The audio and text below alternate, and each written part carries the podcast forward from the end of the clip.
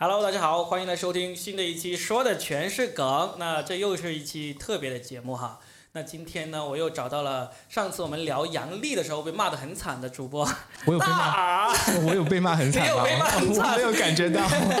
好，我们介绍一下，就今天我们有五个人啊，一个是我 Robin，然后第二个呢就是大耳，那么另外一个呢，喷泉公园的主播啊，如果你没有听过喷泉公园，那就说明你已经不是年轻人了。猪猪啊，来到这里跟大家录播客，另外还有我们的脱线员李斯，还有黑化肥，我们总共五个人啊。那我们今天为什么把这么不一样的人都聚集在一起呢？是因为有一个我们想要聊一个年轻人的共同爱好，就是剧本杀。那我首先声明一下，我是没有玩过剧本杀的，猪猪也没有玩过，我也没有玩过。就现场是有两个小白，那同时也有两个骨灰级的人物啊。我们看一下，首先第一个骨灰级的人物就是我了，哎，对，大耳，对，大耳是我，我算是那个从一六年左右开始就玩儿，然后并且做主职的。就是你就是那些剧本杀店的那老板的托了是吧？这小蜜蜂气氛组就是你了是吧？对对对对，可以这么说吧。可以这么说是吧？就是从一六年开始，一六年左右开始的时候，五年了呃，。可以来这么来看那个剧本杀在国内的一个时间时间流啊，或者说重要的阶段出圈的阶段，嗯其实是靠《明星大侦探》这档真人秀节目带起来的。哦对哦，我就是在《明星大侦探》之前就已经开始玩这个，并且就当时觉得，哎，这是个很好的一个题材，不管是做生意啊还是做节目。后面呢，他们可能又窃取了我的想法，过了过了半年啊，明星大人他》就上线了啊，这样的一个情况。好啊，我们的外卖马上要到了啊。那我现在去拿外卖，然后呢，那个李斯和那个黑化肥，你们继续聊一下，你们介绍一下你自己啊。我去拿外卖了。呃，好好，大家好，我是李斯啊。啊，刚才这个首先纠纠正 Robin 一个说法啊，就是说他们我们今天聊一个年轻人话题，因为我不是个年轻人，我是个中年人，而且我发现我我我可能和大家也比较像，就是呃，其实也有很多这个我们这个年纪人在在玩剧本杀啊，我我我差不多玩了有有两年两年多。刚才说到这个《明星大侦探》，是其实其实我自己没有看这个电视，但是我女儿现在在看这个，我女儿非常喜欢看这个。我我今天中午还跟我女朋友在看这个节目啊，她是《明星大侦探》的忠实粉丝，从第一季看到最近一季。这个这个《明星大侦探》这个真人秀啊，在国内的综艺里面，它的评分特别高，并且可以说是直接靠这档节目带火了撒贝宁。和王鸥，哎，对，王鸥也是，王鸥也是基本上靠这个节目出圈的。对对对。对我觉得我很惭愧，因为我本身是学那个编导出身的，我竟然不知道这档节目，我真的不太清楚。它是比最近还比较好的，它算是芒果 TV 的主打的一个网综，大哦，概我大概这么一个概好像已经出过好好几季了，现在对好几季了第四季了是吗？应该是它均分是一直在九以上啊，算是国内网综里综合评价非常好的一个。那可能是因为这个档网综出来的时候，我已经大学毕业了，没有作其实要给业要大家求。先介绍一下，就是这个东西和剧本杀是有什么联系？其实其实还是有些不不同，它它是实景剧本杀，其实呃一开始的剧本杀是 我们叫做 party game。我们现在有有请那个黑化肥说看自己玩那个剧本杀的一个经历吧。嗯，我嘛就是玩了很多本子，但一直都是智商盆地。嗯基本上就是看到一群高手在巴拉巴拉，我说嗯，完了吗？嗯，完了，就是这个样子的。就就是其实你和我女儿是属于一种类型，就是一个观众的视角是吗？对，那我其实刚才我们就有一个很大的一个差别了，就是你会提出有实景剧本杀这个概念，但我我内心深处是没有这个概念的。嗯，我因为我后面发现我周围一些朋友在玩剧本杀的时候，他们是怎么玩的呢？他们大概就是六七个人找了一个剧本，到了一个咖啡厅，就像我们今天这样子啊，排排坐围在一起，然后就开始拿到各自的剧本就开始玩了，是及时上手、及时找剧本、及时开始玩的这么个过程。我想问问看，黑化肥跟李斯，你们之前是这么玩的吗？对我刚才说了嘛，就是你您说的这种方式，就是我们常玩的这种方式，就是呃，我管它叫桌面剧本杀，就是我们拿到一个本子，但是我们其实是没有、没有实物的场景对和这种呃实物的演绎。但是明侦明侦的那个节目里面，它是有，它会搭一个场景，包括很多实物，它搜证是找找实物。嗯其实线下也有，我我们也玩过一些线下的实景的这个嗯剧本杀，也也是有的。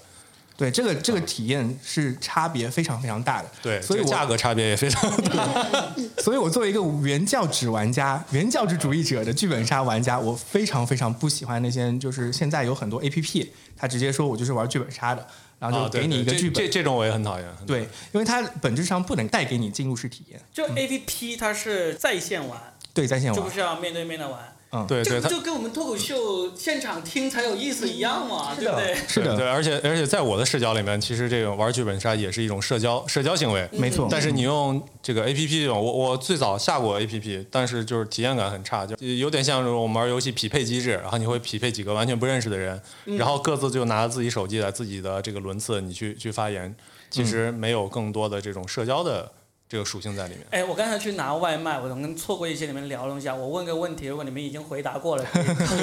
就其实作为一个纯粹的小白，我想问一下，我那天来之前在群里说我要聊这个专题，就有个人问了一个问题，他说。剧本杀一定是每个剧本都有一个人会被杀的吗？这个问题我可以来回答回答，啊就是剧本杀到底是怎么来的呢？嗯它的本质最早最早的起源其实是桌面游戏，嗯我们叫呃就是桌面 RPG 游戏或者是。龙与地下城这一类的，嗯从美国那边就开始玩。其实它最早的时候就是西方过来的。然后桌面游戏你们也知道，有非常非常多的，像现在过去还火过一阵子的桌桌游吧，它有非常多的游戏类型，比如说益智类的、解谜类的各种类型的。嗯然后有些人我觉得，哎，我玩桌面这种不够不够给力，然后就带入了非常多的角色扮演。其实最我们现在玩的很多叫 RPG 类的游戏，它最早的起源就是叫一套叫《龙与地下城》的 RPG 就是桌面 RPG。你生活大爆炸里面，谢尔顿他们那帮人特别喜欢玩的那个，对。然后我觉得它这个更像是就是把 RPG 和就是原来的杀人游戏，杀人游戏你你应该玩过，都玩过。对，就是它最早是杀人游戏嘛，然后后面有这个狼人杀，狼人杀其实就有些属性的分化了，因为杀人游戏只有警察、平民和这个杀手，然后到狼人杀它会分化出各种的角色，那么再到然后然后剧本杀的话，它就不是角色了，嗯它是真正的赋予你一个剧本，你是有背景故事，而且是有一个身份。来，作为一个没有玩过的人哈，我相信我们听众有很多人也是从来没有玩过。嗯，我凭着我的想象来想象一下这个游戏剧本杀是不是这样玩的？就是我们去到一个场地，然后呢进入一个空间，老板呢六我们五个人今天玩一个有五个角色的剧本，我们每个人手上会拿到一个剧本，那个剧本呢其实我们五份剧本是看到的是不一样的，对不对？对，每个人手上都是按照你这个角色的那个那个剧本，所以呢，你其实我们会总体知道这五个人分别是什么角色，但是呢，你的角色会说什么话，会做什么行动，在我的剧本上我是看不到的，是的，是吧？每个人都互相看不到，然后有可能会有交集，有交集对，我们的故事里面，我俩是认识，比如我俩是情侣对啊，，但是呢但是会有一些哎，你俩是情侣啊？对，不要有这个，比如你能不能举一个我俩是情敌这样的例子？就是说，所以呢，一开始我们是对这个整个剧本的人物关系啊，大概人物背景是大家都会知道。对于老板来说，他至少要制作同一个故事，他要制作五份不一样的剧本，同时呢，还会对每个人都需要去知道的一些背景啊、线索啊，是有一些交代的。然后它会有一个大背景，对而且很重要的一点就是剧本杀它是一个一次性的，对，对于每一个玩家来讲，它是个一次性的，嗯这点很你玩过一次就对，对这点很重要。就是我我最早接触那个本子的名字叫死川白，它翻译成中文叫死川白，英文叫 Death Wears White。嗯，当时在圈子里刚火起来的时候，所有人接触到这款游戏，对它的最大的好奇心来源于就是它的一句话：一生只能玩一次的游戏。啊，对你只能玩一次。所以一个剧本杀正常来说，你就是每个人按照这个角色把这个故事演绎完了，对，最终会不会有一个结果或者奖赏或者名次呢？对，通通常来讲的话，就是，呃，其实他就是我们每个人会扮演一个角色，这个角色会陷入到一起凶案之中，这个凶案会死人了通常。都是凶案，通常都对，是凶案通常都是凶案，而且凶案就是凶手，通常都在我们之中，我们之中有一个肯定是凶手。嗯，然后这个人如果是凶手，他的目标就是隐藏自己，不要被别人找出来。然后其他人的话就要通过分析、分析案情、分析线索、分析你的作案动机、时间线，然后找出这个人。最后会有一个投票，大家如果投对了，那么就是好人获胜，获胜了。啊，然后如果你投错了，那就凶手跑掉了。就结束了。对。这个其实还是有点区别的，因为我前面讲啊，它最早起源是桌面游戏嘛，那后面的桌面游戏有个小的分类出来叫 Party Game，叫嗯。派对游戏，嗯。它的时间非常长，一般的桌面游戏可能你玩两三个小时。在西方那边呢，就是说一一群人在聚会的时候，我说，哎，我们实在是没东西玩了，我们就搞这个东西，然后会玩一下午。啊比如说我当时组那个四四川白的局，一次性要玩五个小时，啊。三百分钟的时间，非常长的一个过这程。四川白，我一直听到老师那种川普的白人死忠粉，一个四川白，四川白。所以我我我提一个小白的问题，就比如说像你们这种资深玩家，嗯，你们要去玩剧本杀的话，他会有很多很多的剧本选择吗？会的会的有很多会的你们会玩重复的吗？不会，不会不不会不会，重复的肯定不会玩吧，就是因为你已经知道结局了，你再玩的话你怎么玩呢？就是已经剧透了。但有时候你可能你玩过，但是你会带一帮新的朋友去，有可能你会选择重复的来玩，因为你觉得那个故事可能特别有趣，会吗？会吗？但是你自己的体验很难很其实难做到对对，你很难做到常难做到平衡，因为你已经知道结局的情况下，不管你扮演哪个角色，你其实都很难平衡的。是的哦，因为它其实有个核心的麦高芬，或者说那那个重点的悬案悬疑在那儿，就是说一定要找到凶手。所有的玩家是带着这个目的去玩的。那你玩完了，你一定知道是凶手是谁对。不会出现我们是带着未知去寻求已知的。如果你已经知道东西的话，其实会不会出现一个爱情的那种剧本杀，一直没有死人，也没有那个哇什么狗血剧情？你知道你说这个话，你就是商业天才，你知道吗？为什么呢？就是我刚看刚今天下午看了一个节目里就提到这样子一个观点，就是嗯之前一直以来剧本杀都在围绕着悬案。凶手嗯这个在扩展，所以它非常容易，就是说只在推理迷之间说有一定的影响力。对，但最近我听说，好像一九年、二零年的时候有一个爆款的剧本，其实就是完全抛弃了原来之前那种围绕着凶案来进行的一个剧本的模那个模式。嗯他把杀字给去掉了，变成了一种即时性的进入式体验游戏。他说的那个 idea 就跟您说的一样啊，对就是一个爱情戏。嗯、是，我就觉得，你像如果我对这种推理啊，对这种找凶手这种兴趣不是太大，然后刚好我有一帮朋友也是这样子的，我们都想嗯，在这个剧本里面好好的经历一个故事。这个故事呢，不一定是爱情了，反正就是一个好玩的故事，特别的故事，但是不一定是为了破案。有没有这个可能？所以我才提出了这个。对你呃，你换个思路来看啊，我不找凶手，我找个小三，是不是更有意啊，思？对对对对，找 CP，就是现现在有一些本是理论上是可以重复玩，就因为现在有很多本它会有最后就是刚才我们说到了，你投凶完以后，它最后一个结局的情节，就是你不同的选择会有不同的结局，会有多重情节，然后也有也有一些本它会支持这种，就是你可以去重复体验，去你去。完成一个另一个情节，比如你这次情节不太满意，哎呀，最后没有找到心爱的人再来是吧？啊，我们再再来一遍。其实有很多剧情可以拓展的，例如就就四五个人，里面有两男两女，还有一第三个男的，然后你就找出来谁跟谁睡过，谁跟谁谁跟谁有婚外情，对吧？就是哎，你知道有一部片子已经被中国改编了，就是呃什么来电，就是意大利的一个片子，就是一帮朋友在一个屋子里面，然后呢，那个不是那个手机。不要看手机那个是不是，对国就大家机来电那个对国内是乔杉还有谁几个演员一起来。杜江，杜江他老婆拍的，对对。是。你像这个用来玩剧本杀也可以啊，就是找出来究竟是谁出了轨，究竟是谁有小三，究竟是谁跟谁啊，其实是 gay 什么之类的。对，其实刚才就是这个，我要跟李斯来解答一下，就是啊最早的时候，其实我们玩那个就 party game 往下一层，它就变成了一个叫专门有一个主题叫谋杀之谜。嗯，原来英那个美国那边有一整套这个游戏叫做 Murder Mystery，就嗯专门是找凶手的。对，我们现在玩的剧本杀其实就是谋杀之谜的，对就大部分都是谋杀。但是它这个呢有一个特点，其实每个人核心的游戏目的不单单是找凶手。比如说我当时主那个四四川白这个局，作为玩家你要关注两点，你的胜利条件其实有两点。第一点呢，找出凶手是谁。有些人的目的是找出凶手，但有些角色的目的不是找出凶手。第二点是要保证自己的秘密，核心秘密啊，不要被别人知道。第三点是尽可能的找到其他人的核心秘密。那其实我们就是刚才说的啊，这种非谋杀这种主题的，它就可以把关于悬案的这部分给抛弃掉，只关注说我在剧本的时候带入它，嗯，进入那个角色，然后去找寻别人的秘密，保护尽量保护我自己的秘密，这样它的可玩性跟重复价值就体现出来了。明白。那其实我们要采访一下一个一直没有说过话的黑化肥，这个人据说已经玩过三十多个剧本杀，三十多个、哦，然后他依然说他是小白。我想问一下，你是最开是怎么入坑，怎么开始的？你是？朋友推荐的呀，应该是虎牙。他跟我说，你既然工作这么闲，要不要去做个剧本杀主持人呢？然后我去玩了几次，就发现入坑了。然后入了坑之后，我就发现，因为我一直都是那种我去凑别人的车的，你们可能是会找朋友，然后我一直都是主持人给我打电话，给我发信息说要不要来呀？这里有个本子啊。从来没有人会给我打电话。你就是剧本杀界的万年备胎。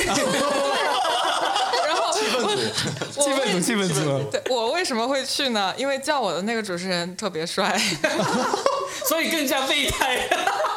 哎，剧本杀是有必须要有主持人的吗？必须要有的对对，对啊，必须要有啊。就跟狼人杀一样，一定要有个主持人有立场吗？对啊，没有立场，呃，你可以理解为狼人杀。狼人杀最早的时候，在国内线下去推广的时候，它必须要有法官，嗯因为一定要会有人说天黑请闭眼，对，然后告诉其他玩家晚上发生了什么事儿。嗯这个我们叫游戏的 GM，就是他的管理员是一定要有的。到了剧本杀的时候，一开始也是有的，后面为什么没有了呢？就跟狼人杀一样，它通过 App 的方式、手机的方式来用一个自动的情况给大家指引。因为最这个这个管理员他最重要的情况是，第一解答玩家的一些问题，嗯可能有些 bug 大家大家被卡着了。嗯第二个问题呢是发放线索，嗯，你很多时候你的去寻找线索是通过跟 GM 的交流来获取的。是通过这种方式，所以一般来说都是一定会也有有一主持人个管理员的，对啊主持人，对。对哎，我们可以其实可以吃东西，我们那个节目没有那么严格要求了，就听到吃吧唧吧唧嘴的声音都不用担心啊。啊，我们会靠近一点，还有那种的对。对对，ASM 嘛，因为我看到有一些主播他们录很严格要求，因为他们桌上放的那个啤酒瓶，他们为了不让听众听到他们喝啤酒的声音呢，还往啤酒瓶里面插那个吸管，用吸管来喝啤酒。那我就说，对呀，所以录到吸的。哎，我们把那个盘子拿过来一点。不要弄凉。主要是罗宾离那个对我们的鸡翅离得太远了，主要是你他吃不自己想吃，哎，其实刚才说到一个，就是虎牙他参加的原因，就是可能他经常会被别人拷过去。那其实我参加是因为我刚才说过嘛，我我是把剧本杀作为一个这个社交行为，就是因为平时可能在家、周末在家比较比较无聊嘛，你也知道我比较宅，也也没有更多的这种社交，比如说跟别人出去喝酒啊什么，所以说我可能会有时候会去单排，就一个人去找找一个剧本杀老板，哎有没有车，算我一个。然后那个老板说，哎，这个车不够，我们还差一个女生，然后就会给黑化肥这样的人打电话。哎，所以我问到一个问题，就是玩剧本杀，我听说基本上大家最好都是熟人才比较好玩，对不对？并不是这样子的。并不是吗？其实好玩儿是怎么来让你觉得它好玩呢？我我遇到过非常多的问题啊，因为我作为一个组织者，呃，我非常要求我的玩家有进入式体验，就要带入角色，嗯，并且表现的好，这样子这个场子才能火起来。对，那我一般组织的话，会提前一周到两周时间就开始发放剧本了。哇，这么对认真组织啊为为什么？？为什么？因为一般就是哇，你要两周前给我剧本，我跟你说到那天我就忘了。那如果我现在给你剧本，你可能记不住，因为很多剧本它的质量高的剧本，它的背景故事一定非常丰富，你可能单个人的剧本就有四五千个字呢。就是你玩的时候，你手上要要拿的那个剧，本不。我要求你们背熟才来。哇，对，这个太太这个难了，难度我都是有点大现你现现你现在还有多少朋友？哎呦已经没哎，我怪不得他们越来越少，不跟我玩了 你。的朋友就剩我们做播客的这几个了，中文机器播客也可能也没有了。对他其实你会要求你的朋友默写并背诵全文是吧我我？会我会考试的，就是说，对我举个例子吧，就是以前的老的剧本呢，它一定会每个角色有一个固定台词，不不多，就你有非常小剧场，小剧场。对你有非常多的即兴的部分，它百分之九十九是即兴，但是有几条关键线索你是必须告诉别人的。那我就会考别人说，那你你记住你的关键线索了吗？这点我其实要提一下，那个像《明星大侦探》，它是做的非常好。我就猜他是不是以明星大侦探的要标求准啊对啊 要求他的朋友这样玩剧本杀。要不怎么说《明星大侦探》是抄袭我的 idea 的呢？但其实是的，那因为他们本身就是非常好的演员，或者说有主持人，所以他们本身对于台词的功底就比较好了。嗯那在这种基础上，嗯、前期肯定会有专门的选角导演或者编剧跟他们说，你在这场戏里面你要讲什么样的台词，这样才会有戏剧张力出来。我遇到的一个问题就是说，如果你不好好准备的话，你的玩家可能玩过一次之后就觉得这东西不好玩，他下次就不来了。嗯我就特别担心这事情发生。但但是你这个门槛有点高，就是 现实中我们遇到大部分的玩家就是，嗯，就是对本念，我们会有一些小剧场的环节，它叫小剧场，嗯，就是然后其实这个念不念都行，因为别人的台词你也是可以看到的。然后有些就是没有没有太多感情的玩家就会啊啊你死了，天哪，我的挚爱就这样，这已经算很不错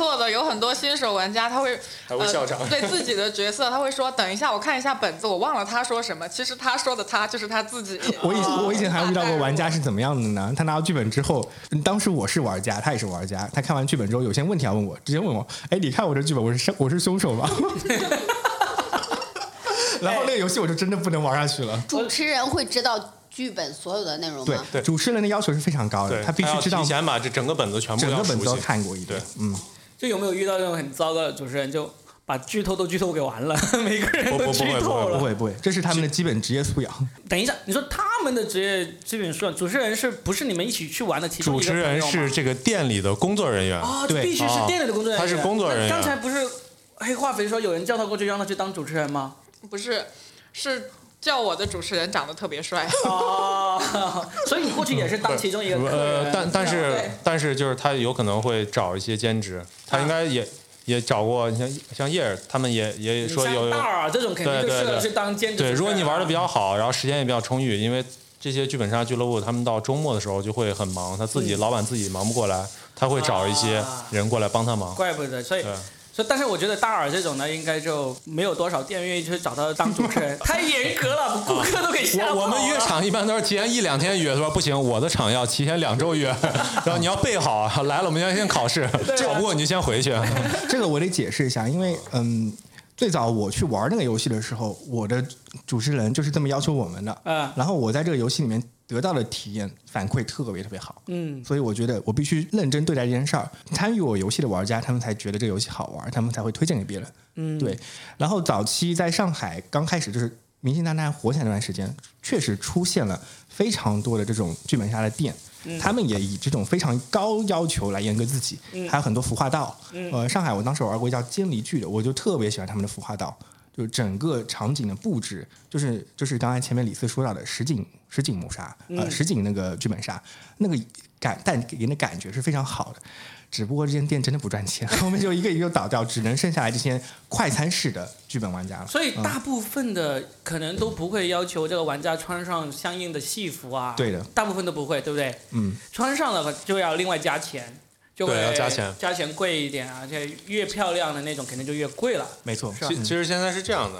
就是大部分的这个剧本杀俱乐部现在都是快餐式为主，因为它它其实跟餐饮业，你想它原理是一样的嘛，对它也讲究翻台率。你如果你像他们这种两周 翻一局的，我想想也很难赚回成本来。所以我们收费特别贵。对，所以所以说大部分的来说，它都是这种快餐式的。然后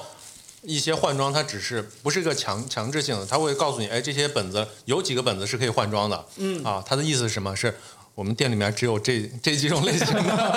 比如他店里只有古风的，他说，哎，我们只有古风的本儿可以换装的。啊，这个科幻系列的我们就没有那些没有什么 对对对，所以我我可以解一个惑了，就是其实本来今天我们还想再邀请一个剧本杀那个店的店长、店老板过来一起录的，他说周一到周五他都有空可以来录，对。我就说那周六我们到你店里面录可不可以？反正就不用你跑出来啊。他说也不行，因为在店里面就忙死了，非常忙，非常忙。所以就就是为了要当这个主持人这种事情。是的，啊，明白？就你要来可以，嗯。啊，你占用我这个一个场地，他一场差不多能挣个好几千块钱，你把这场一场一场八个人，对对对。那一场基本上他的一人100，一人一百，那就就一千块钱左右。就买他的钟，就 买那种啊，买他的钟，我们请他把那个老板吃必胜客啊，对对对。哎，那我再问一个小白的问题，就是有没有那种适合合家欢，就是大、嗯。大人小孩一起玩的，就例如小孩七八岁，小学一二年级就能玩的那种剧本杀？小孩可能识的字不多，哎，但是呃小小孩的表演欲强，但但是不光是识字，啊，就是这样说，就是我女儿非常喜欢，呃，那个名侦，嗯，她是从第一季现在一直看到现在更嗯新，但是但是我在家我不看电视，就是他自己平时就会，然后说写完作业我去哦我要去看一会儿，嗯，然后他每期都看，但是他的这个视角啊，我今天就见到虎牙以后，不不，我见到这个化肥以后我就理解了，他应该跟你的视角一样，就是看热闹，哇，这些人好厉害是吧？哇，这些人把这个谜题都解出来，但是你让他自己去解，那解不了，可可可能不行。就因为还是对除了呃文字之外，逻辑推理啊、社会常识啊这些还是很欠缺的，是的对对对，所以基本上没有小孩子玩。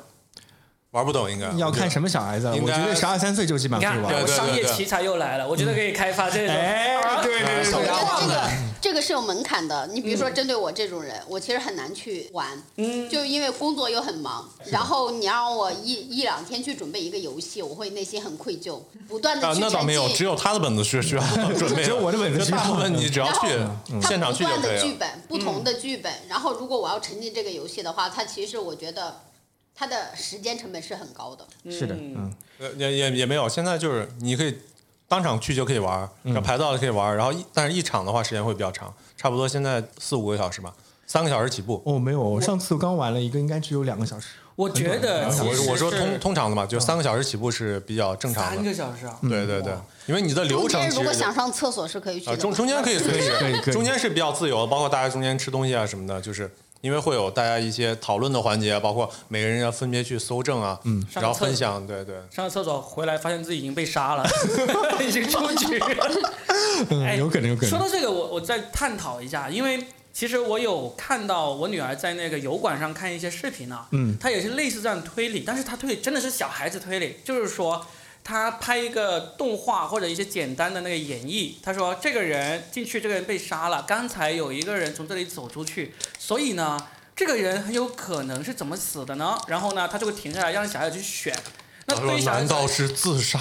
对，有几个选项。这个选项对于我们成年人来说，你就能够明显看到，他其实是想要锻炼小孩子的那个逻辑思维。对，对，如果小孩子选，就是刚很有可能是刚才走出去那个人杀的，那么他就说啊，你答对了，他就是这个人杀了，然后他又进入下一轮。我就觉得剧本杀你也可以开发一种，就是相对于在我们成年人看来说，哎呀，好无聊啊，这么简单的推理谁要玩啊？但是小孩子就会玩的乐在其中，因为我看到我女儿她看这种视频，她可以看一两个小时，所以这是很好的一个 idea。比啊如我小时候的很多物理知识是通过看了那个柯南怎么杀人才知道的。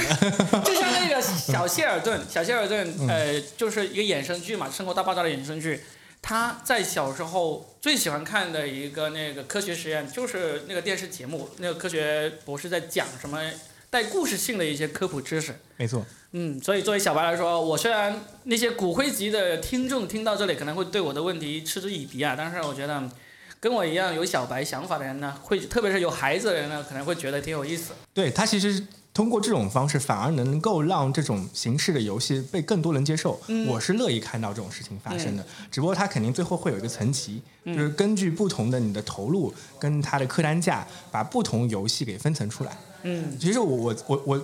经历过那么多这种进入式的游戏啊，或者说体验，我印象最好的，或者说我最喜欢的一个节目、一个演出啊，呃，我不知道罗宾玩过没有啊？是上海的麦金龙酒店做的《Sleep No More》不眠之夜对，这个是刚刚一八年、一九年才引进的。啊。嗯，全世界只有纽约跟上海上海有对但那个的进入式体验做的非常非常棒，我愿意为去 N 多次啊。那个投入太大了，那个投入对不对？他人家就是为了卖票，而且很多人说至少要去去个十多次，还是还是得要几十次才能把这个所有的故事都玩一遍，而且它剧本还在更新，还在更新。对，最早的时候它只有麦克白原本的一个剧本，嗯后面就新增出来非常多的剧本，所以这个又就应该是剧本杀里面的这个 NDA 啊，顶配玩家，顶配对，玩剧本。杀里面的这超级碗，嗯最呃最职业的顶配的人才玩的是吧？对对，其实我我想聊的是，就是我们其实剧本杀就是常规的，我们说这种，比如桌面桌面剧本杀，其实它也有很多分类的，嗯，比如说恐怖本，嗯，就有人专门玩恐怖本，这这个本其实的，就是它的最终目的不是找真凶，就在这整个过程中体现那种刺激，它会有很多很吓人的环节，但是我没有，我我它会呈现出来吗？这种吓人的环节？会会会，就是是这样说，就是我首先我是一个很胆小的人，我 啊啊我从来不不玩恐怖本，但是我我去见过，因为你去剧本杀，比如说你隔壁就在玩恐怖本，嗯你会听到那种尖叫，然后他们还会设定一种情节，比如说正常我们就搜证啊，我们就出去，这主持人就给你一张线索卡，嗯，但是你要有一些恐怖本，它会有一些沉浸，他会找一间屋子，专门那个屋子里面装修就很恐怖，啊比如说一个山洞。然后上面放着一个骷髅，嗯，然后你去，他手里面有些证据，然后你去拿的时候，这时候桌子里面会钻出来一个鬼来吓你，就这样，或者而且而且他那个屋子里面会放的就是很昏暗的灯光，然后会放那种雾，你知道吧？还还会有干冰，就还会有干冰，啊甚至我去那个俱俱乐部，有些人就喜欢这种，就像例如是里面有个古井，然后真的会爬出来一个贞子，是吧？啊。午夜凶铃那种。倒没有这么这么大的场景，但是就就会有一些就是这个这个店里面的这个 DM 会扮演成鬼，啊或者你在你这正在某个环节的时候灯突然灭了，就嗯门口就冲进来一个鬼，类似于这样的。就有些人就是体现这种吓人的，嗯，对吧？还有还有情感本，所以主流的就是推理，呃，谋杀推理的这种，然后恐怖的。还有情感本，情感情感本，对我刚才说的情感，不就是说这意思？情情，但哎是情感本也是要死人的。啊不不是，有些可以不死人啊，就有有些情感本它有很多主题嘛，爱情可能是更呃最最最常见的，当然也有一些是后宫本哎为什么 我刚才说出来这种情感、爱情不杀人这种，你们好像那么那么惊奇的样子呢？是嗯，这这两年才陆陆续续冒出来的，哦之前一直都没有。因为你说剧本杀，剧本杀它那个集中在杀杀上上面对吧？所以情感本是这两年开始多出来了。对然后大概我猜你俩可能都没有玩过，对不对？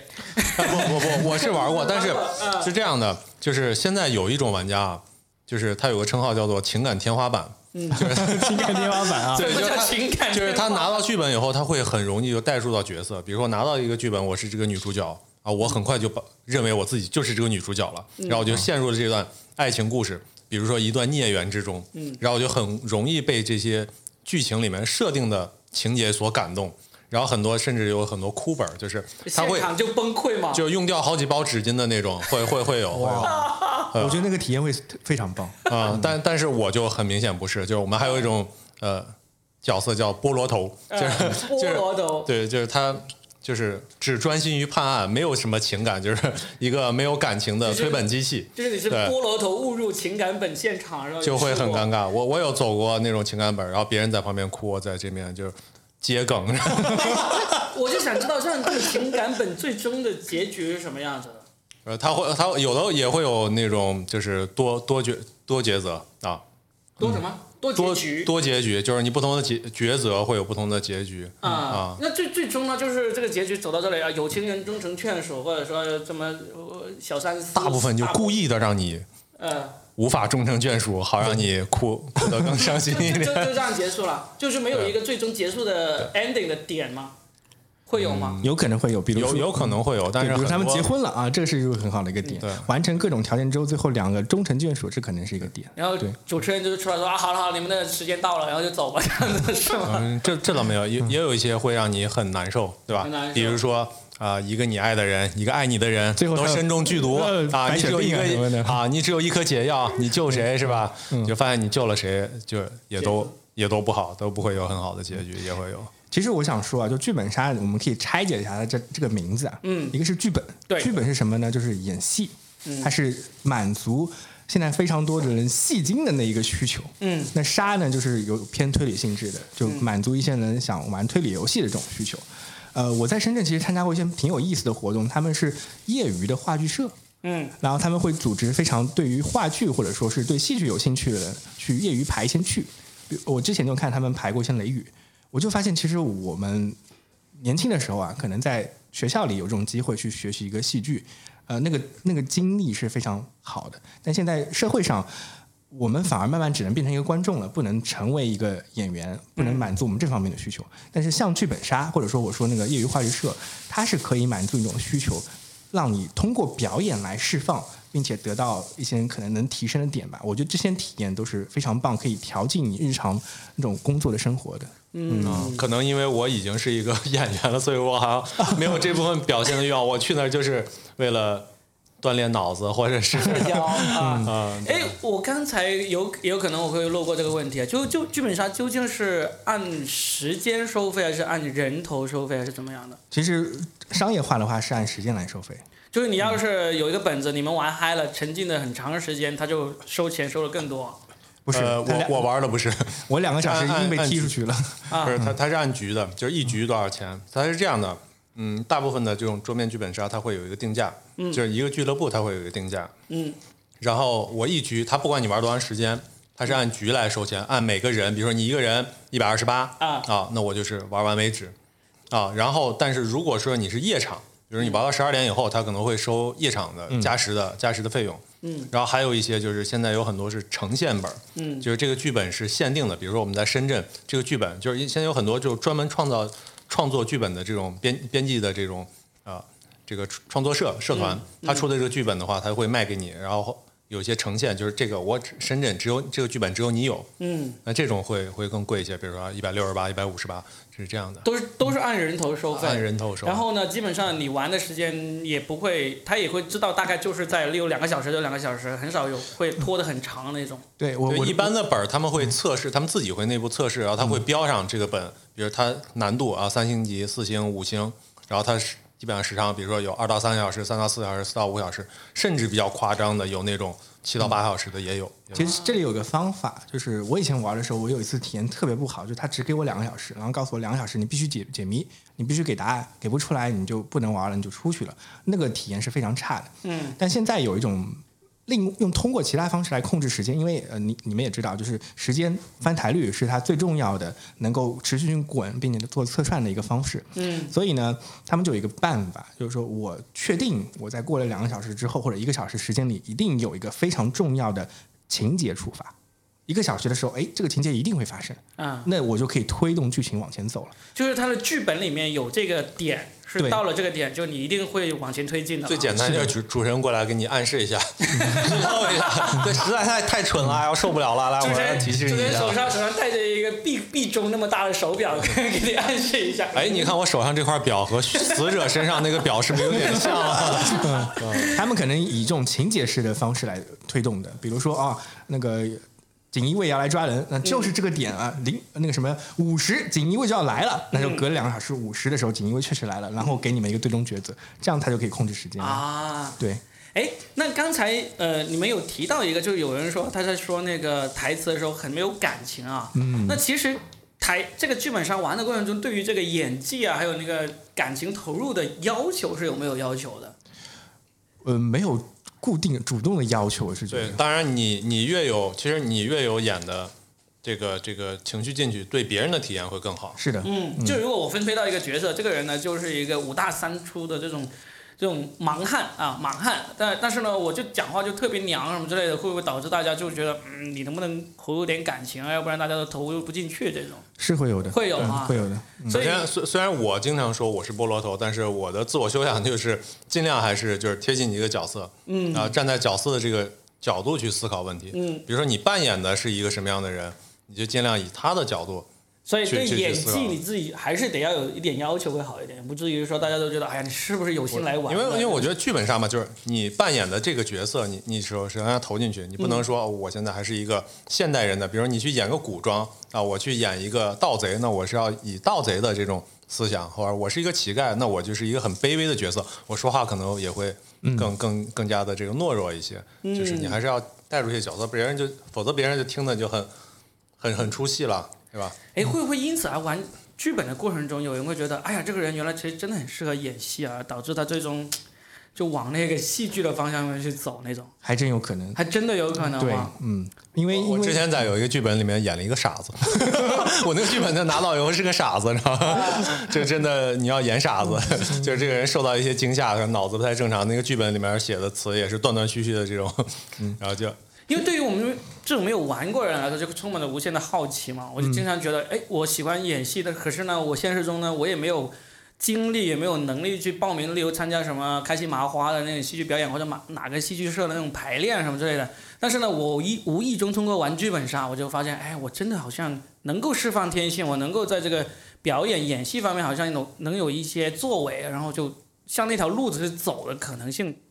是他他可能会经历跟我一样的一个阶段啊啊就一啊。开始啊玩剧本杀，哎，觉得我好像可能还演点什么东西吧，啊，然后后来就去参加业余话剧社的一些活动了。真的会因后后来才认清了自己，其实 哎，其实没有这个天赋，算了。我只是在桌面上这帮这帮很内敛的人里面显得比较突兀。是的，但是我我一直都觉得，像如果人生有一次经历，你可以去排一次雷雨，嗯那对你于你整个体验会非常非常好。嗯因为像这种经典的剧本，你带入它之后，你能学到的东西，还有那些感悟，你就终会终于明白为什么戏剧对于我们的现在社会有那么大的一个影响。嗯那我我的想法就比较朴素一些了，就像刚才 Robin 说的，其实就是释放天性。对就比如说大家在在周末，大家都是一个办公室的白领，对吧？上下班，然后上了一周班很累，你周末的话可以去放松一下，然后去想象的带入。就我其实比较喜欢玩一些我们叫变革本，就是变革它有本格和变革。本格的话就是我遵循现实社会的一切的秩序、物理原则啊法呃这个法法律。嗯。那本那个变革本的话，就就就脑洞很开了，有可能是穿越，啊是吧就是啊？有可能这这这种死人复啊对对对啊死人复生啊，或者是外星人啊，就你可以你可能会扮演一个不同的角色。嗯然后呢，就是释放天性嘛，就可能比较解压的一种方式。你比如说，我有一个问题哈，一个本子里边可能有好几个角色，你这个角色分配是怎么来的呢？嗯，谁来分配？对呀、他看说他刚刚是个傻子，呃，首首先大部分来来讲的话，就是大家先就是主持人会念一下啊，我们这场有这些角色，大家有没有想要的？想要可以挑一下你有心仪的你可以挑，然后大部分也会让大家因为挑之前你也不知道这个角色是怎么样子的，对不对？封面上一般每个角色的封面上会有一个大概照的，会有一个大概的介绍，然后嗯主持人会读一下，然后你觉得这个角色你比较喜欢，就可以选。会有人抢吗？那长得帅的、有钱的，一般都会选那个。对，但但是我我基本上不太会挑，而且因为玩多了你会知道，有的人表面上看起来光鲜，其实 其实那个会有一本子很无聊是吧？嗯对，有一些人看似平淡无奇，其实啊是一个大 boss 之类的。所以这个也是取决于随机吧有很多你对随机，或者说你自己觉得哎这个有点意思，我就因为应该来说每个角色分配的那个戏份都差的不是太远，是不是？对的，一般是这样子。好哎好的本子它会比较平衡。嗯对嗯，也不一定，有一些时候，像比如说主持人要求你要对这个场上是新手还是老手要有一个基本的了解，有一些哦比如说凶手的角色或者有一些比较难的角色就不会让新手去做对。，这这就属于潜规则。这就之前我在 我我之前在有一些俱乐部就是玩的比较好嘛，然后俱乐部老板认识，然后他有时候我会拼的话，他会说，哎，你有没有兴趣来带个新手场？就其实是。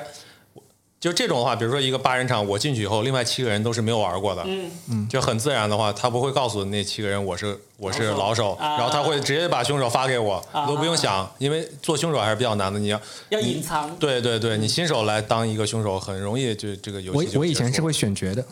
就是、哦对我以前组织游戏的时候要选角，就是我要给你来个面试啊，知道你大致上背景是什么样的 对，，他就然后特别龟毛，提前两周。然后了解一下你适合什么样的角色，然后我给你分配。对，然后还还有一些潜规则是这样的，就是在选角之前，那个主持人会做一个测试题，就每个人要答一圈测试题。哦这很快其实你的答案并不重要，因为主持人已经知道了每个角色的这个结局。嗯，然后他会借这个机会去。给你分发，比如说给哎看这个罗宾像个坏人啊，哦。又比较狡猾，那我们把凶手分给他，啊，就让你觉增强别人的体验。接受了也不也觉得哎合理的，他是这样分配给我是吧？对对对。那会不会有时候有一些真的很奇葩的角色，分到给你一个演一个尸体？不不不会不会，还没有遇到演尸体的，呃 除非这个尸体尸体能活过来，哎，我可以让你演，能活过来所以你们遇到过的有没有有时候，呃，这很奇葩的那个设置啊，或者怎么样，值得跟大家分享一下的？你们玩的过程中，其实这样，剧本杀早几年的剧本杀，大部分套路都非常的相近。同，对对对，同质化，嗯都是啊一起凶案。我们每个人都有一些自己的阴暗面想隐藏的东西，然后我们嗯甚至很多人有动机，甚至有些人都动了手。比如说，哎、这这有一具尸体，你想用刀杀他，我想用毒药，他想用绳子勒死，最后这个尸体上都有这些痕迹。其实最后谁？才是真正致死的那个原因，就很多原来是这种套路，但是现在这个其实就是从阿加莎的那个推理里面对推理拿出来的。但是这两年因为能写的题材太多了，现在市面上的本子可能上上千个剧本都有了，就大家都都会就是一般的剧情打动不了玩家了，嗯就现在会有很多诡异的这种各种套路，我们叫鬼盒，就是你你一个你一个这个迷很迷的一个案情里面，它会会有一个鬼核，鬼核就是轨轨迹的轨，啊核心的核，就是你啊。这个故事里面其实是有一个核心的，嗯。啊，比如说有的呃剧本，我听起来像是一个变革的故事，嗯。就是像超自然的力量，但是最后我们解谜了吧，发现其实是人为在后面操纵的，有人在扮鬼啊、之类的这种，嗯啊。呃会有会。有其实你给我的描述让我想起来，就是我没想到他现在的发展越来越像跑团了。啊，像什么？跑团，嗯跑团就是桌面 RPG 游戏的一种，就是我我之前说的《龙与地下城》，嗯嗯在圈子里面呢，我们一般就要跑团，嗯它是非常长的一个过程。可能我们像现在玩剧本杀，一次游戏大概两三小时到四五小时，已经算很长，它一定会有个结束。嗯，那跑团呢，就是说我不设定一个未来的节点，嗯我们可以一直玩，这个星期玩三个小时。下星期再玩三个小时，再玩三个小时，你一直会在这个角色里面。啊对，它是一个非常漫长的一个过程。啊，现在现在有有几个剧本会有，就是它会出续集，嗯。然后之之前好像最近就有一个本子叫那个本格推理手册，嗯。呃，守则守则，它就是它分一二三期，然后你第一期你选择这个角色的话，你玩完上，你在玩中的时候，你你还能你只能扮演你之前的那个 那个角色，就你选一次的话，你就没得再选了。对他再出第三部的话，你还得扮演扮演这个角色只。是像那个刘德但这华那样子这种会比。较我以前比较少。我以前没有选择，我现在想当个好人，你是不行的。啊，就是你你演了《无间道一》之后呢，你之后又演了《无间道二》跟《无间道三》。啊，哎，那我也有个问题，就是你像大啊，你就是特别硬核那种玩家了，就是要求也是很严了。还是有没有高端玩家，那有没有想过，就或者是有没有人在玩着玩的过程中，就是往这个行业里面去做一些什么样的发展了？例如，你就，那你开个剧本杀店，那肯定就是最自然的一个选择了。如果有喜欢的话，嗯还有写本。写本也是一个呃，一般的俱乐部它都会有粉丝群嘛，嗯然后他也会在里面去招征集一些征集一些故事。啊，对你不一定会像他一样很呃很完整写出一个剧本，因为现在剧剧本都会有套路，比如说你怎么样去设计鬼盒，怎么样去设计中间的各个环节、各种线索。嗯。但是你其实不需要那么呃很细的分工。但是如果你有一个好的 idea，你也可以去投稿，哦，就是有地方会收这种剧本杀的剧本的，会有的，会有是的，会有，然后然后有些剧本杀俱乐部，他也会自己出自己的故事、自己的本子。所以呢，就是假如你玩着玩着你有兴趣，哦，不如我来写一个更好玩的，其实是可以创作一个，然后卖给那些剧本杀的那个店。对我当时一六年玩完四川白之后，我就非常非常想写自己的一个剧本，甚至当时我的组织者也跟我说，他打算去出几个本子，然后我们只是小规模自己玩，就是这么来设计。但后面就没有没有成型这事儿，因为我们突然发现啊，嗯，这个行业里面是没有版权这件事儿的。对，我手头上大概有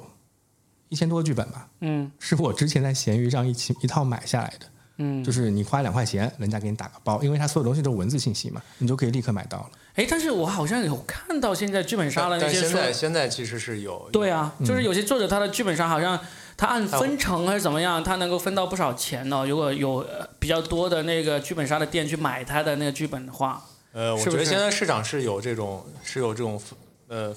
就是怎么说呢？保保护版权的那种。对，有这种意识，就是好的玩家的话，他会去玩那些就是呃玩正版的店。嗯就原原来我我最早在西安玩嘛，也会有些店，它很便宜，才三十块钱，嗯但是他会用，就像你说的，因为他这个剧本都是文字的，他我发一个我自己打印出来，嗯然后我也可以开，但是这种的话，他就是拿的是盗版的版。啊，但是也会有的俱乐部就是我俱乐部就是我坚持我只用正版，正版的你这你这个让我想起来一件事儿啊，就是嗯之前我一直在看，好像《明星大侦探》怎么去做它的一些周边。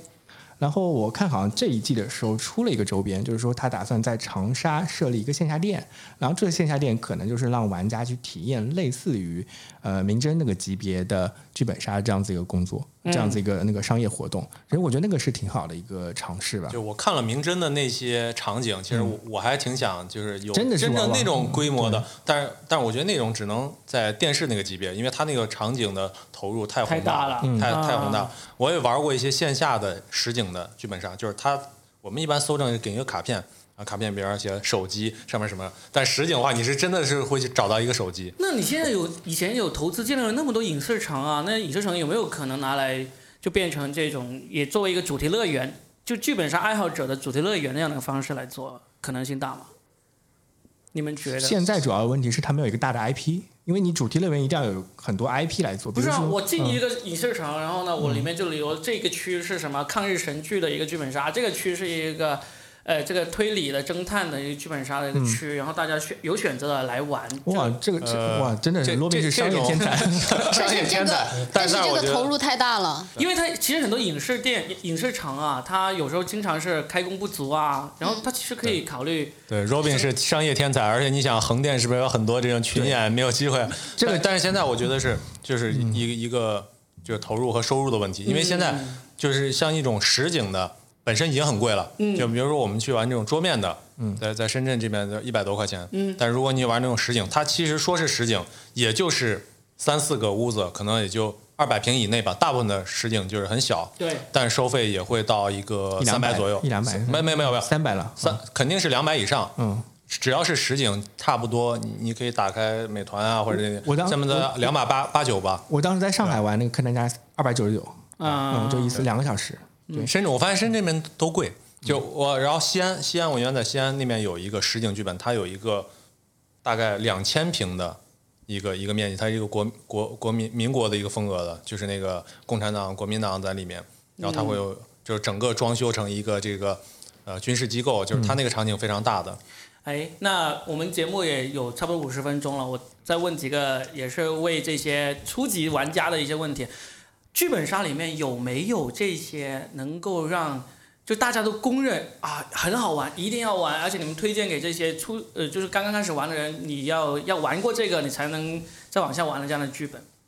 我个人会非常非常推荐四川白，四川白，就啊这个还是在很多地方都有的嘛。不一定哦，不一定他现在我我都是私下里组局，我大概五年下来组了有十场吧，就是我是通过他来结交朋友的。啊，就是没有那种说在各个剧本杀店里面都有的经典保留剧本，然后呢，很少你只要想玩都能玩到这种。现在剧本杀的更新是非常快的，因为你想，它对于每个人来讲都是一个一次性的，一次性哦的，所以说剧本杀的店，它就不停的进这个新款。你可能这这一段时间内，大家会比较推荐一个剧，但是过了一段时间，大家常玩的基本上都玩过了，你可能就会去推荐一些新的东西。就不会有那种经典的可以让让人让一个店作为镇宅之宝的反复推荐的那种剧本。那倒不至于没有，推荐新的会比较多。推荐新的。那有还有一个就是有没有可能有一些最后的那个，就是有一些本子特别好或者特别经典，最终被拿来翻拍成了那个影视作品的有没有？目前来说，目前来看太短了，因为它那个一般来说一个长度五分钟，其实那个文字量不大，所以我还遇没遇到过这种。不一定。你看，你看最近过年那个刺杀小说家，他那卓个斌是个商业天才，他 总是想改变这个商业模式，为这个行业带来更多的这种生没有，机啊。因为因为我我为为什么这一期呢？我特意找有两个小白啊、有有有两个比较资深的玩家来聊呢，我就怕如果我找来都是特别资深的玩家呢，大家就会陷入一种大家自嗨的那个境界里面去。嗯那像我们这种小白呢，像我这种又喜欢开脑脑洞的，我就特别觉得，因为有时候你一个。我们都比较乐于见到一个故事，就是一个民间的这种草根级别的人，最终他变成了英雄人物，变成了主角这种。那一个剧本杀出来的剧本，可能大家都觉得你的命运就只能是在线下给大家玩一段时间就结束结束了终结了。但是呢，就会有导演看上了这个本子，然后把它改编，然后变成了一个经典的影视，这个可能性，所以我也是在跟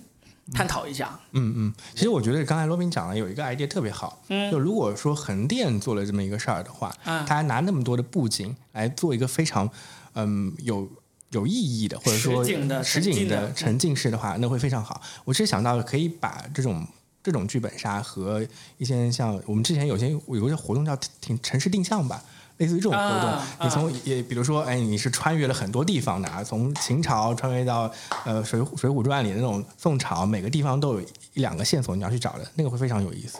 像你刚才你说的影视化翻拍，就是其实我觉得就是先像明侦这种级别，已经是达到了一个就是已经把剧本杀已经升华到一个很高的一个、一个一个级别了，因为它其实是按整个电影拍摄的一种，呃不是说电影拍摄，一种场景拍摄的一种一种，它会有有很深的剧情带着你去进入，已经比桌面的剧本杀已经上升到这个电视层面了。但是你想再往影视剧的话，那可能会它会失去一些剧本杀原有的属性。嗯对吧？如如果说是是每个人的视角，因为剧本杀是每个人有不同的视角，每个人的视角他去找寻不同的线索，哎他有自己的盲点。对这个很重要，就是说，嗯，电影或者说影视化，它会有个主线，嗯，然后剧本杀里它为了分配好他的时间给每个玩家身上，所以反而是要淡化一个。那肯定会改编的，你对肯定会改编的。其实明最容易出圈，如果真的要给一个答案的话，最容易出圈改编改编成那个影视剧的，肯定是明侦出来的剧本。啊，然后明侦其实有长期剧本的，比如说它有一个 No Do No Die 组合，就是一直以何何炅和撒贝宁都是固定角色，然后这个人是每一季都有一两个案子。如果他真的要出的话，那我觉得 No 作 No Die 那个整个系列案子出剧的可能性超级高。所以你们喜欢玩剧本杀的人，基本上就一定都会看这个《明星大侦探》的了。对，玩的多的肯定会看，我觉得啊。呃，我我我是没有太多时间看，我女儿七夕又看，但是我有时候会跟她看一两期，但是我我倒没有一直在追。《明星大侦探》这个节目是引进的吗？还是中国原创的，原创的？对原创的，嗯，那就很厉害，就是在豆瓣上我看到分数还挺高的，均分就是对九。以上。非常高，非常高，啊。而且随着每一集它这个服化道的这个升级，嗯而且它的剧情也写的就更加的长。它原来都是一期两期一个一个一个故事，或者是一期一个故事，嗯。然后后面的话，它那个故事都非常的长，而一环套一环，中间还有很多的反转。嗯，对，所以整个的它的精彩程度应该是不断的在上升的一个过程。挺好的，我这确实是给我们这些不玩剧本杀，但是又抱着一定的这个好奇心的人解了惑哈。哎，我我很好奇，想问猪猪一个，就是如果你想体验剧本杀的话，比如说给你三个主题，就一种就是硬核推理，我们叫硬核推理，就我就去当柯南去判案的，然后另外一种是这种情感体验的，我就是深度沉浸一个角色，我去体验他的情感，还有一种就是恐怖本儿，我就是想去寻求刺激，寻求这个惊吓的，其实你会选择哪一我种？我我觉得可能还要偏向一点，我可能会选择那种人性比较复杂的那种。就是体验情感的是吧？对对，但是我也不仅仅限于情情感，就是可能会展示更多人性的那种。嗯，挺好。那黑化肥呢？以后还会继续做这种备胎吗？你你喜应该欢哪一种？还会吧？还会，就有人叫就去，没人叫就懒得去了。长得实在太帅了。想去看神仙打架，我我会比较喜欢那种推理本。哎，我想问一下，你们有没有遇到过那种特别坑的本子，或者特别坑的队友？呃，我我我我想说，其实我本来今天是想吐槽一下，就是刚才问这个问题，说呃就是我我是比较吐槽这种情感本的，啊就，是呃，为什么？我我还专门写过一个段子，就是吐槽这种情感本，因为剧本杀嘛，你是个是我我认为就是杀杀的啊对对，嗯但是就是有些情感本，比如说会有一些恋爱的情节，就像我们看的一些武侠剧里面，他要一定要插单。爱情哎，拆散爱情，我就觉得你在一个凶案现场，是不是？你，谈情说爱，就感觉就跟坟头蹦迪一样，所以你就觉得这种本子就其实是比较坑的，没意思的。呃，各种各种情况，有有的剧剧本我玩过比较坑的一个，就是就是有这种感情线路嘛。就是然后其他人要组 CP，你知道吗？然后我那次是它是个七人本，我是我一个人去的，然后我拼到的是三对儿情侣，然后这个本子里面就是大家要选角色，然后要要匹配匹配情侣，然后人家本来是情侣，人家肯定就相互匹配了嘛。嗯，我是一个人去的话，然后就很尴尬你。是被老板坑了吧？你是对，我是被老板坑。有没有遇到过这种情况？就是比如说有一个女孩子喜欢一个男孩子，或者是一个男孩子喜欢一个女孩子，然后借由一场剧本杀，然后分手了？有那种真的，我玩过那，种撕我觉得他逼本，撕逼其实想过有没有成了，我觉得他是想不是，其实是怎么着？就是我其实因为我本人做节目，啊会里边会扯到很多人性的东西。然后我前几天看微博，大家聊到一个观点，好像大部分人的感情的经历都是相恋分手，然后老死不相往来。嗯但是人性里边其实有很多很复杂的情况，所以我其实也不是不是说说一定要体现情感类的，而是说各种人性的反转的这种。嗯，对，一般我们都是相恋分手，老死不相往来。但是在剧本杀，你就可以体验相恋，然后我把他杀了，是吧？哎呀，要得到这种高端玩家的认可还是挺难的。啊，好吧，那我们今天也聊了差不多，看看关于剧本杀，我们有没有什么补充的知识，或者刚才我们有聊到的，你们这些高端玩家想跟大家分享一下的有没有？哦，之前我我觉得这有一有一个事情还真的可以分享。嗯，呃，我在上海待了大概七八年时间，来了深圳之后呢，经常有朋友问我，哎，上海有什么东西好玩儿？啊你值得去玩儿的？我想了一圈，我实在想不出来上海有什么好玩儿的。嗯，然后最后我给他们统一答案就是说，如果你有时间去上海的话，你一定要提前预定上海的不眠之夜，因为这个体验绝对是全世界啊目前来说进入式体验最最好的。它其实算是表演，嗯。戏剧、话剧演出，是不是？说是演出嘛？它是一个演出，它结合了话剧、舞蹈，还有推理，嗯可能推理比较少吧。然后还有各种服化到那种啊，真的非常非常棒。就是意思你那些朋友其实都是去不起迪士尼的，所以 迪士尼不好玩。没有，它的票价可能要比迪士尼贵。啊嗯，哎，它是它是常年在演的吗？对，一直一直在演，因为他 那个租了人民广场边上一栋楼，啊就把完全打造成一个两三层楼的一个那个剧场，嗯，然后在这个剧场里面进行表演的。就是在那个静安寺旁边那个人民广场边上，人民广场人民广场边对上，麦金龙嘛？你说麦金龙不是，他那个酒店叫麦金龙酒店的原因，是因为他的不眠之夜那个发生的地方叫麦金龙酒店，他已经在进行一个进入式的一个改造了。啊那个是我觉得上海的必玩景点。OK，这个还挺特别的。嗯，上海人民感谢你。对，不眠之夜应该感谢我一下。对，好吧，那行，那我们今天就聊到这儿。听众听完之后有什么关于剧本杀的好玩的东西，也跟我们留言好好说一下。嗯，好，谢谢大家，拜拜。